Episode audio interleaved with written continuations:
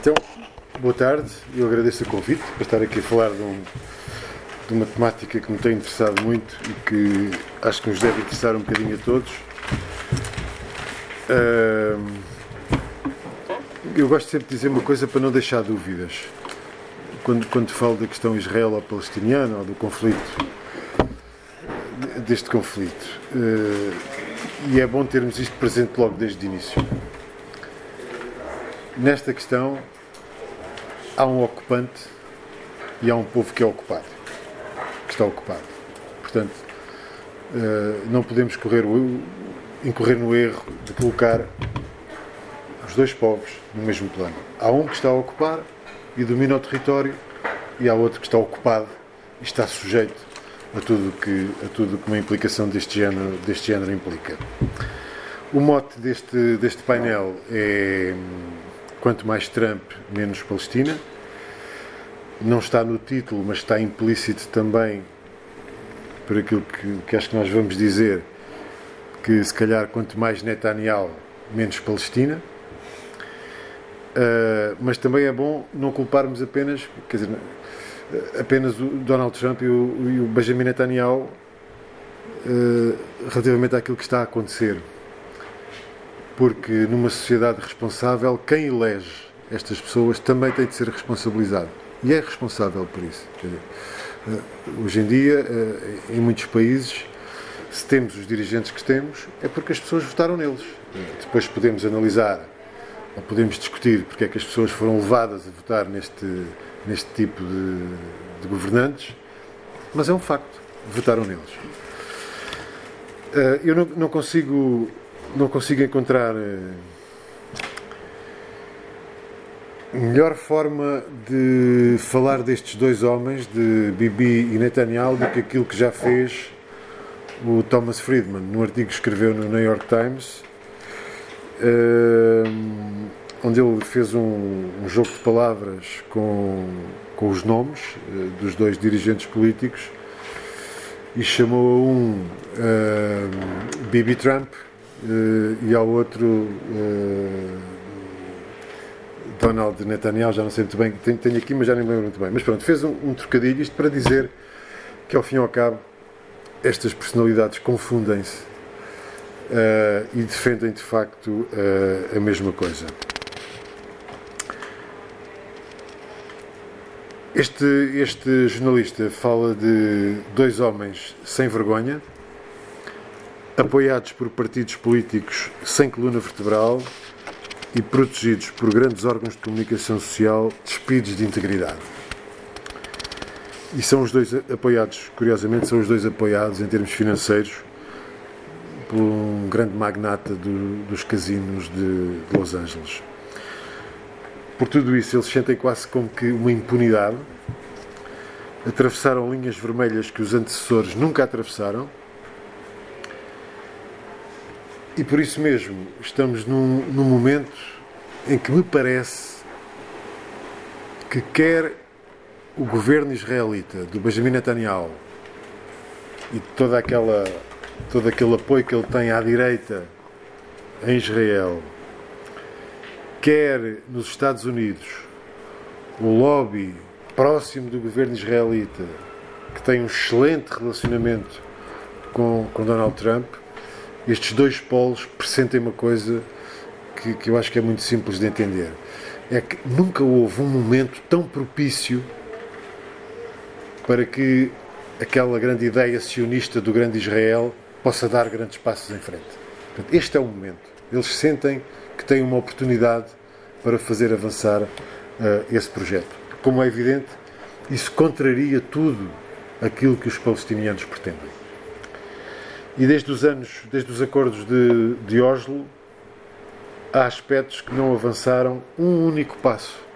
Um único passo, e já lá vão mais de 20 anos, portanto foi em 93. Não é? uh, há aspectos que não, em, em relação aos quais não houve um único passo em frente. O Estado palestiniano continua por, eh, por instituir. As fronteiras desse Estado palestiniano e os colonatos continuam, como nós sabemos, as fronteiras continuam por definir, os colonatos continuam a crescer O Estatuto de Jerusalém continua também por, eh, por saber como é que será em relação a um futuro Estado palestiniano. A questão dos refugiados palestinianos continua por, eh, por resolver. Depois há uma coisa que se fala pouco, mas é muito importante até se pensarmos num, num futuro Estado palestiniano, que são os recursos hídricos. Uh, e aqui os recursos hídricos uh, estão diretamente relacionados também com a expansão e com a escolha do local dos colonatos na, na Cisjordânia. E, portanto, é este, o ponto, é este o ponto de situação que, digamos assim, não diverge muito daquilo que temos tido nos últimos anos, a não ser com as últimas tomadas de posição da administração Trump, nomeadamente em relação ao reconhecimento de, Jerusalém como capital de Israel e agora há um, há um anunciado plano de paz que Donald Trump diz que vai resolver este conflito, é? portanto ele terá uh, alguma fórmula que nós ainda não conhecemos para resolver o conflito. É um plano que está anunciado há, há vários meses. Donald Trump chegou a dizer que ele seria revelado antes das eleições agora em Israel. Uh, já veio agora dizer que não, que só será revelado depois das eleições. Mas entretanto foi anunciado e um, um plano de investimento de 50 mil milhões de dólares a, ao longo de 10 anos uh, nos territórios palestinianos e nos Estados Árabes uh, ali à volta. Esta é claramente uma, uma, uma, forma, uma forma de tratar com os, destes assuntos uh, que só pode sair da cabeça de um homem que pensa que o dinheiro resolve tudo. Não é? Uh, o, a autoridade palestiniana não esteve presente, nem se fez representar na apresentação deste plano, porque diz uma coisa muito simples e diz bem, acho eu: primeiro discute-se a política, depois discute-se a economia e os investimentos. É? Mas primeiro as questões políticas, que são aquelas, sobretudo aquelas principais que eu, que eu, que eu acabei de, de vos dizer há pouco. Ainda em relação a, estes, a, este, a este plano de a estes acordos de, de Oslo, eu também gostava de dizer uma coisa muito simples, é que Yasser Arafat foi muito criticado, ou pelo menos foi criticado por uma parte substancial de algumas organizações palestinianas que não concordaram precisamente com o facto de algumas questões terem ficado em aberto. Hoje, se calhar, a esta distância, somos tentados a dar alguma razão àqueles que criticaram Arafat por esta, por esta questão. Mas, por outro lado, também temos de fazer a justiça de dizer que não podemos saber o que teria acontecido se, se Arafat não tivesse assinado estes acordos. Portanto, são apenas elementos para nos, ajudar, para nos ajudarem a, a, a, olhar um bocadinho para, para, este, para, este, para este conflito. Aquilo que nós sabemos neste momento é que todos os passos que Israel tem dado são no sentido de reverter uh, uh, tudo aquilo que está assinado com, com os palestinianos. Porque tudo aquilo que está assinado com os palestinianos tem como objetivo último a criação do Estado palestiniano. Há passos que têm que ser dados, há aspectos que têm que ser discutidos e debatidos politicamente, mas esse seria o objetivo último, a criação do Estado palestiniano. E tudo aquilo a que nós assistimos vai exatamente em sentido contrário. Todas as ações, todos os momentos de maior intensidade de conflito com as várias guerras e com os vários. Guerra não será a palavra certa, mas com os vários ataques à faixa de Gaza, toda a legislação aprovada no sentido, por exemplo, de Israel ser um Estado judaico Uh, há um constante desrespeito pelo direito internacional e pelas Nações Unidas. Uh, e há um facto curioso: é que a cada conflito, a cada momento deste conflito, sempre que Israel dá um passo em frente, já não volta atrás. E este, todos estes momentos, todos estes debates, todas estas discussões sobre todas as questões, quando Israel pode dar um passo em frente, quando acrescenta território, já não volta atrás. E isso tem sido uma constante ao longo dos anos, com todos os governos israelitas. E convém aqui dizer uma coisa também: é que a comunidade internacional, e seja lá isso o que for, não é? uh, protesta, ouvem-se uns comunicados, ou saem uns comunicados, ouvem-se umas vozes mais exaltadas a condenar a atitude israelita e depois o novo normal, digamos assim, instala-se rapidamente e a vida continua. E Israel conquistou mais território. Tem sido este o, o percurso que tem sido feito neste conflito. Há uma única exceção, uh, pelo menos que eu me lembro, foi a retirada dos colonatos da faixa de Gaza em 2005. Foi uma decisão do então Primeiro-Ministro Ariel Sharon, foi uma decisão unilateral, portanto, não foi tratada à mesa das negociações, nem com a autoridade palestiniana, nem com as Nações Unidas, nem com ninguém. Sharon decidiu, os colonatos saem. Uh, na altura, isto foi visto, como, foi visto como uma grande concessão, mas logo, na altura também se percebeu que a concessão não era assim tão grande. O número de colonos que se dizia viverem em Gaza não correspondia à realidade, eram muito menos, talvez vivessem para aí em Gaza 1.500 a 2.000 colonos, contrariamente aos 20 ou 30 mil que se dizia que viviam lá. A maioria deles, a única coisa que faziam era viver em Israel e depois tinham estradas diretas que os ligavam aos colonatos e, portanto, faz, tinham lá as quintas e, e, e, as herdades e aquilo tudo e aproveitavam a mão de obra barata palestiniana. Só que uh, Sharon também percebeu que aquilo estava a ter um custo em termos militares que se calhar não, não compensava o benefício. E por outro lado, hoje percebemos melhor Sharon o que conseguiu com aquela retirada de Gaza foi dividir ainda mais os palestinianos. Foi isso que aconteceu. É essa a primeira consequência, grande consequência da retirada de Gaza. Os palestinianos ficaram divididos e isto tem a ver com o facto de termos diferentes forças políticas a, a, a controlarem os dois territórios eh, palestinianos, que são a faixa de Gaza e a, e e a Cisjordânia. E essa é outra questão que importa ter presente quando falamos neste conflito que é a divisão entre palestinianos. Estão divididos. Eu não vejo que haja uma reconciliação à vista. Todos os acordos, todos os encontros, tudo aquilo que tem sido feito para tentar essa reconciliação acaba por, por morrer uh, sem nenhum resultado, sem nenhum resultado concreto. O Hamas domina a faixa de Gaza a autoridade palestiniana faz que controla a Cisjordânia, porque na prática não controla rigorosamente nada. E o que eu acho é que nunca os palestinianos vão conseguir alguma coisa, alguma coisa de substancial enquanto esta divisão interna permanecer. Eu acho que mais do que Israel, mais do que se calhar Donald Trump, a primeira grande questão que os palestinianos têm para resolver e depois então sim poderão fazer face às outras questões é resolver as questões internas. Uh, quem sou eu para estar a dizer o que os palestinianos devem fazer, mas olhando de fora, aquilo que me parece é que não há forma de combater todos os ataques à causa palestiniana enquanto os palestinianos estiverem divididos e tivermos o Hamas a puxar para um lado e a autoridade palestiniana a, a puxar por outro. Bibi, Benjamin Netanyahu está completamente tranquilo com esta situação que, que, que existe entre os palestinianos. Uh, Gaza está trancada. Gaza, não sei se tem ideia, mas Gaza são 360 km quadrados. 360 km quadrados, são 36 km. Conceito mar. É o conceito do mar. Pronto, são 36 km de comprimento, se quiserem, por 10 de largura. Estão a imaginar o que é isto? 36 km por 10 de largura. Isto é a faixa de Gaza. E lá vivem cerca de 2 milhões de pessoas. Portanto, é... Benjamin Netanyahu está, portanto, perfeitamente tranquilo com isso. Quando precisa, bombardeia a faixa de Gaza, não tem problema nenhum. Uh, e os colonatos continuam a avançar na Cisjordânia. A autoridade palestiniana, eu atrevo-me a dizer que está quase moribunda.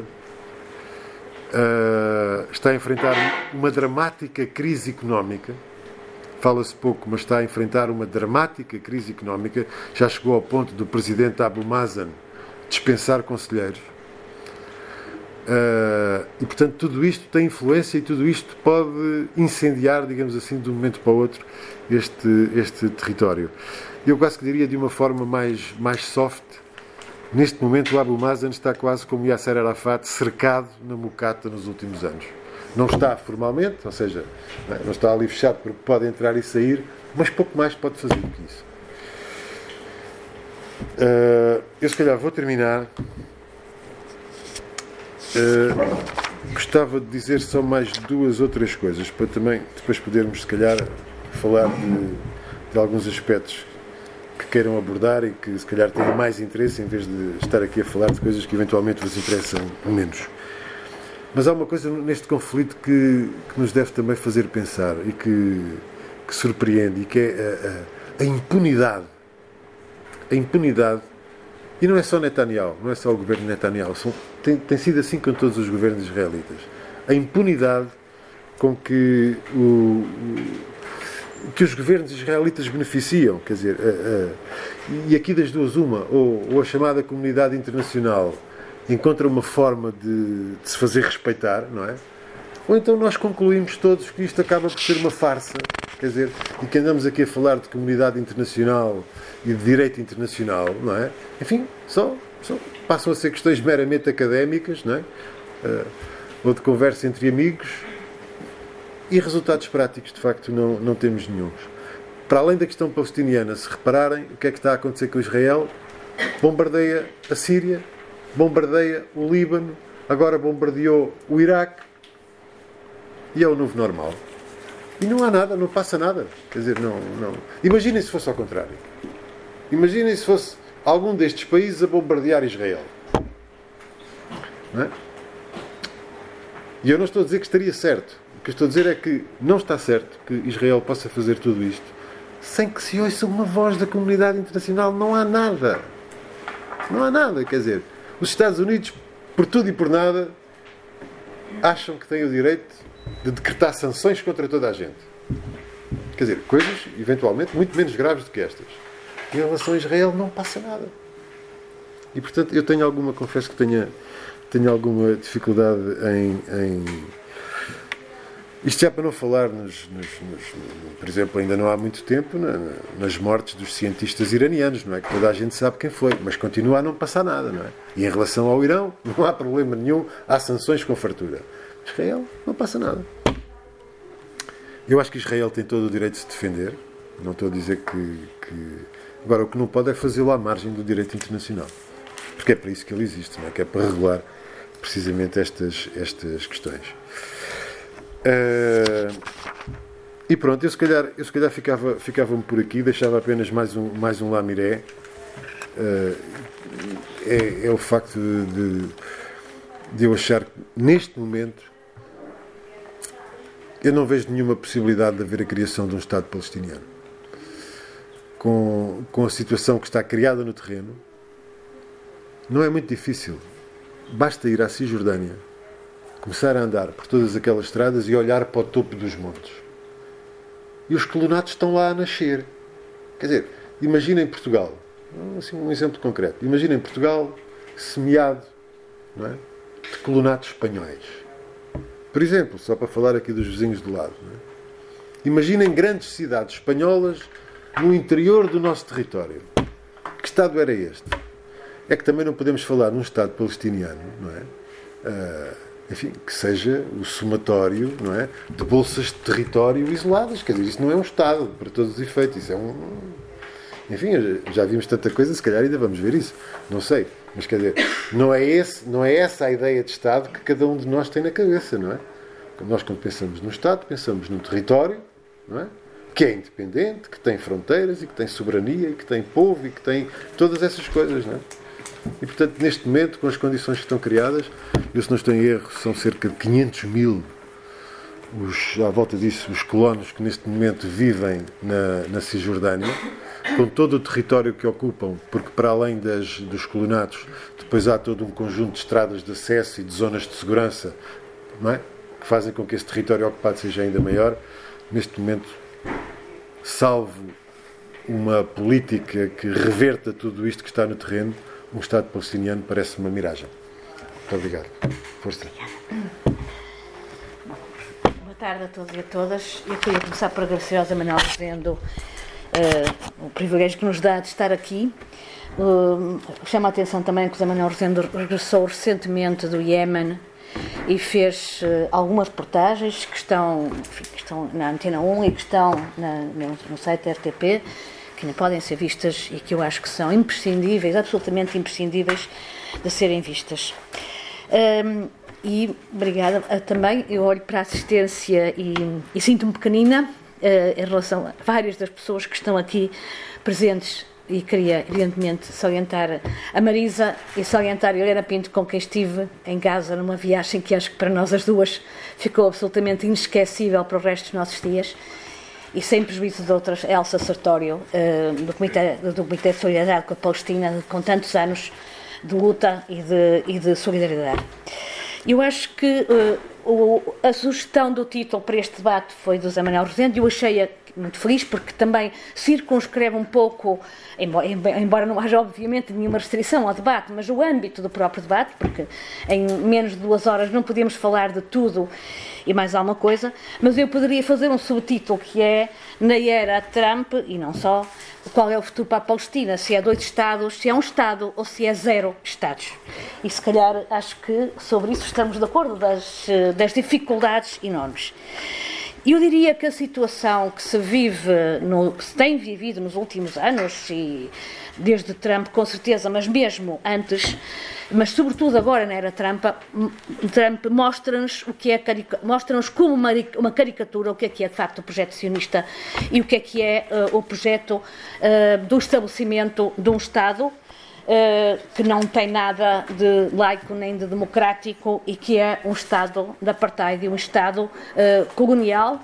Uh, enfim, essa discussão poderia, poderá ficar também para a discussão se é um Estado colonial ou, ou, se a situação é de colonização ou não. Mas, de facto, creio que é de uma caricatura que se trata. Eu iria só, muito rapidamente, passar alguns slides, porque é um pouco para, para que nós possamos partilhar alguma informação Uh, esta é um dos slides mais conhecidos, enfim, poderá estar até desatualizado, porque está, já, acho que já está desatualizado no que diz respeito ao presente, e este presente já é um presente um bocadinho para trás, porque a situação é muito pior, mas de qualquer dos modos mostra-nos o que tem sido um, uh, o, o, a expulsão a ocupação feita por Israel em relação ao que era a Palestina histórica e o que é que vai sobrando. Desculpem um, Gaza, uh, enfim, é a, a, a, faixa de Gaza tem, uh, está completamente desconectada do resto do que é o território. Desculpem lá, isto não está.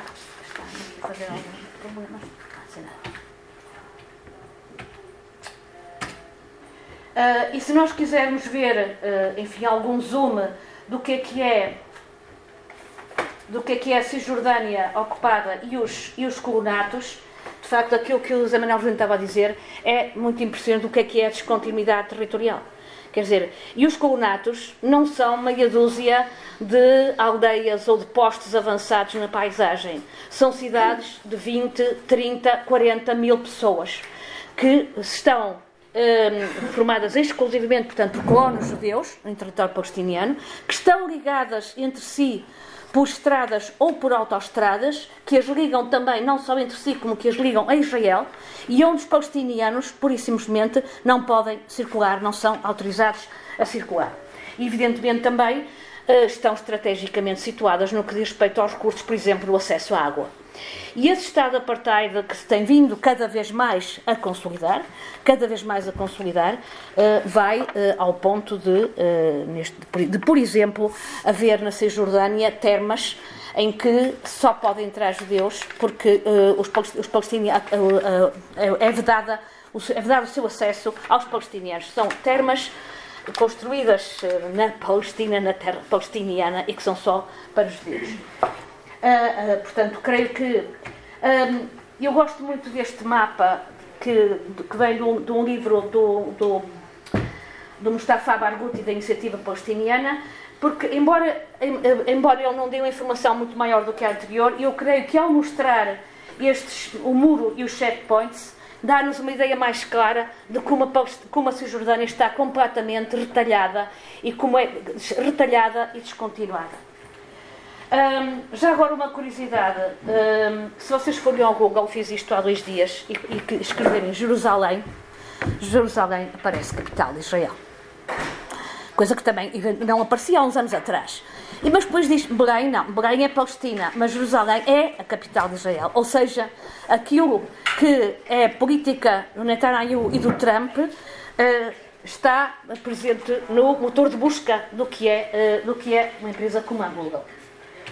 Um, eu queria uh, só, antes de passar depois a uma parte mais oral, eu não vou deixar de mostrar, Helena, este momento incrível da nossa, da, da nossa primeira noite em Gaza, em que a Helena e eu estivemos numa vigília junto a um prédio onde, isto foi em 2012, nós estivemos em Gaza uma semana depois do cessar-fogo uh, e estivemos numa vigília com jovens estudantes de jornalismo que tinham uma enorme curiosidade em saber o que é que nós estávamos lá a fazer, porque é que lá estávamos e o que é que pensávamos de toda a situação. E estávamos numa vigília porque numa zona residencial tinha caído um F-16 num prédio que matou três gerações da mesma família. Eu não vou mostrar mais slides, agora vou retomar aqui a conversa para, uh, para dizer uh, duas, ou três, uh, enfim, duas ou três coisas. Mais concentrada, mais focada na, na era Trump e no que, é que, o que é que isso tem de novo. Depois podemos, na discussão, ir ao que, é, que são os 70 anos de Estado de Israel, todo o projeto, tudo o que vocês quiserem. Mas, digamos, este era o enfoque que nós, desde o início, pensamos dar a esta conversa.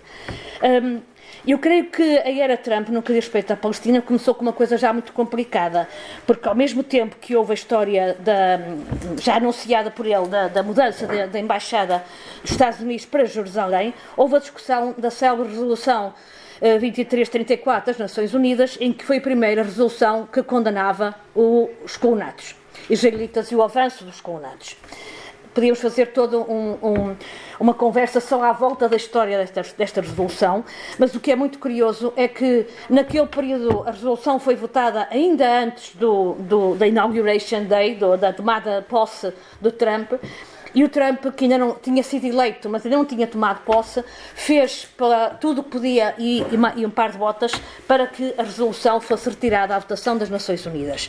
Isto para dizer que sendo, reconhecendo nós a fragilidade das instituições como as Nações Unidas e a sua fragilidade em concreto também nesta matéria, esta resolução não era tão inócua, porque o Trump andou inclusive a negociar com o Sisi, do, com o Presidente do Egito, ver se ele eventualmente conseguia retirar a, a resolução da, de, da sua discussão, eh, portanto, na ONU.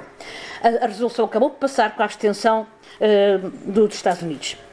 Bom, há a questão da lei da nacionalidade, que o, que o, que o Rosendo já falou, uh, o fecho dos escritórios da OLP nos Estados Unidos, o corte da ajuda à, à, à Agência das Nações Unidas para os Refugiados. E isso não é coisa pequena quando nós sabemos que em muitos uh, dos, e em particular, uh, ela é absolutamente fundamental para o dia a dia das pessoas. E há essa legalização da política dos colonatos e da anexação da Cisjordânia, e penso que o que está em curso neste momento eh, é mesmo, do ponto de vista de, por parte de Israel, de uma anexação total da Cisjordânia. É um avanço, uh, uh, através dos colonatos e militarmente também, de anexar completamente a Cisjordânia. Por outro lado, ao nível mais geral da política, da política das alianças Netanyahu-Trump, cresce, tem crescido a criminalização do BDS, do movimento de boicotes, investimentos e sanções, é um movimento pacífico que uh, procura, obviamente, e podemos voltar a isso na discussão, ter impacto, ter impacto e ter ações que condenem uh, e que ponham a nu essa impunidade de Israel. Uh, e, essa, e essas tentativas tiveram sucessos e alguns vezes. O Parlamento alemão, Bundestag, passou, aprovou uma resolução que condena o BDS como antissemítico, que faz equivaler o BDS a uma dizendo coisas absolutamente extraordinárias como que, fa que, faz lembrar os tempos do nazismo em que havia uma propaganda para não comprem nada aos judeus como se tivesse a ver alguma coisa uma com a outra. Uh, e nos Estados Unidos também tem havido uh, tentativas, de, mesmo do ponto de vista da, da, lei, mas creio que o mais importante é que há um autêntico macartismo uh, que se vai instalando a quem defende os direitos dos palestinianos e quem ousa criticar Israel. Cada vez mais, nos Estados Unidos e na Europa, o Corbyn que o diga, o Jeremy Corbyn que o diga, que o que é que é ser tratado de, de antissemita por ser solidário com os palestinianos. e eu queria chamar uh, também, eu queria uh, chamar a atenção, enfim, queria uh, fazer uma reflexão sobre era Trump. e podíamos levar também a algumas discussões sobre diferenças, semelhanças, mas diferenças com o Obama. O, o, Trump representa um projeto da, da extrema-direita e da supremacia branca. O Trump tem um ódio, enfim, o, Trump e a política do Trump e, e, e, e de quem, quem o rodeia um ódio aos judeus, às mulheres, aos muçulmanos, aos negros, aos hispânicos, aos imigrantes, à população LGBTQI, tudo o que não é uh, uh, homem branco heterossexual é vítima de ódio e de perseguição e de discriminação por parte, portanto, da administração Trump nos seus, nos seus discursos. E creio que, provavelmente, não há melhor exemplo do que vermos em vários sítios, mas agora em concreto é dos Estados Unidos que estamos a falar, neonazis exprimirem uma profunda admiração pelo Estado de Israel, o que só demonstra que se pode ser antissemita e pró-sionista ao mesmo tempo. Uh, o lobby sionista uh, não é um lobby judaico, ao contrário do que muitas vezes se diz, ou, pode, ou, ou seja, também pode ser, ter uma componente do lobby judaico, mas Neste momento, creio eu, nos Estados Unidos, o lobby sionista é essencialmente composto por cristãos evangélicos, é, o, é a componente provavelmente mais forte do lobby sionista nos Estados Unidos. E agora, eu creio que nos Estados Unidos da era Trump também muita coisa tem mudado ao nível dos movimentos sociais e ao nível das alianças que se têm forjado no terreno.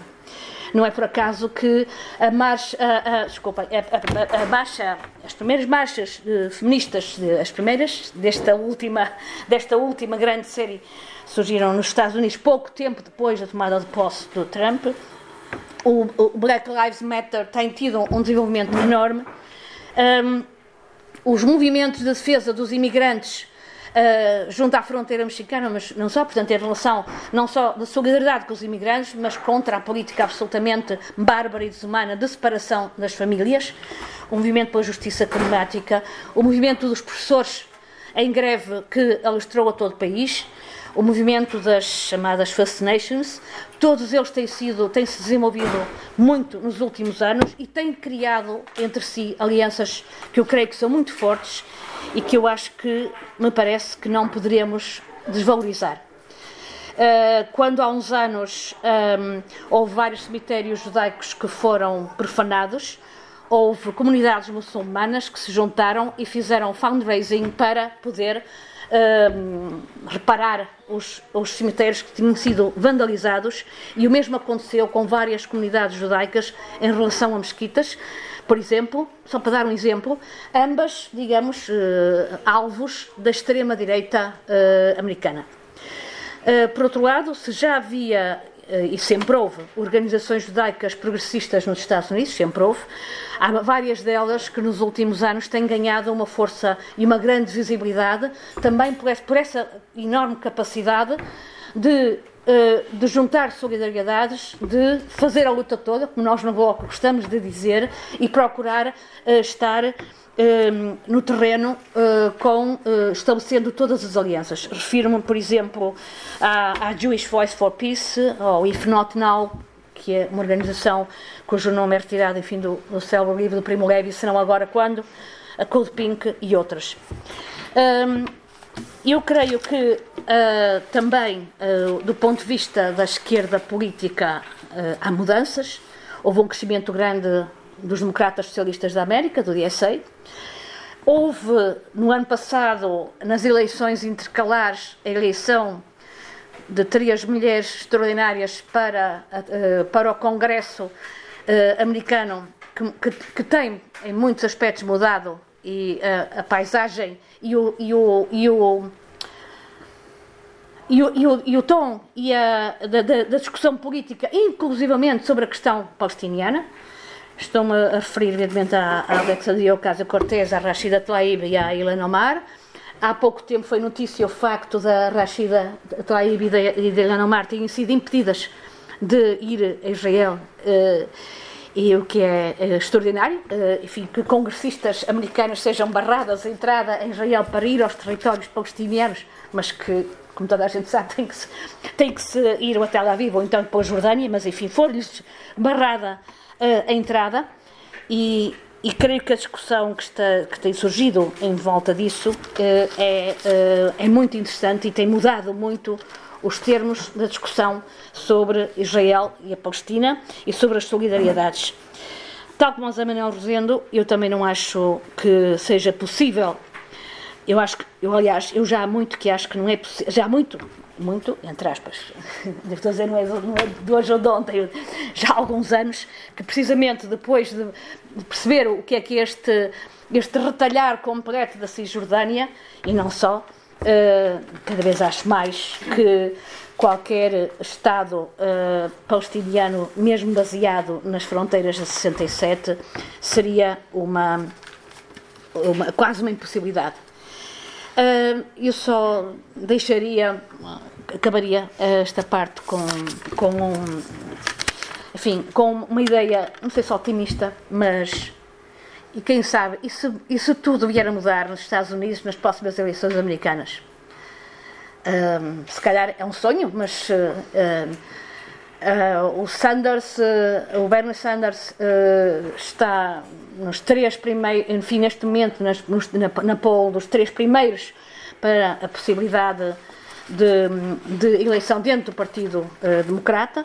Muita água vai correr ainda, estamos ainda no princípio, mas eu creio que por aí também poderá alguma coisa mudar e tenho a certeza uh, que uma mudança desse tipo poderia ser absolutamente crucial para o, para, para o desbloquear desta situação, pelo menos no sentido de cortar, de fazer alguma marcha atrás e dizer a Israel basta de impunidade e, hum, enfim, e abrir novas, novas portas, porque como o Manuel Zagozenda disse há um bocado, e é verdade, o que se tem constatado, à exceção da retirada de Gaza que ele bem explicou, é que cada passo que se dá não há nada que volte atrás. Portanto, paulatinamente, paulatinamente, paulatinamente, tudo o que era inicialmente, ou pelo menos pelos tratados, e pela partição, de, de, ou por outra, pelos, pela, pela, por em 67, que era considerado território palestiniano, ou base do futuro eh,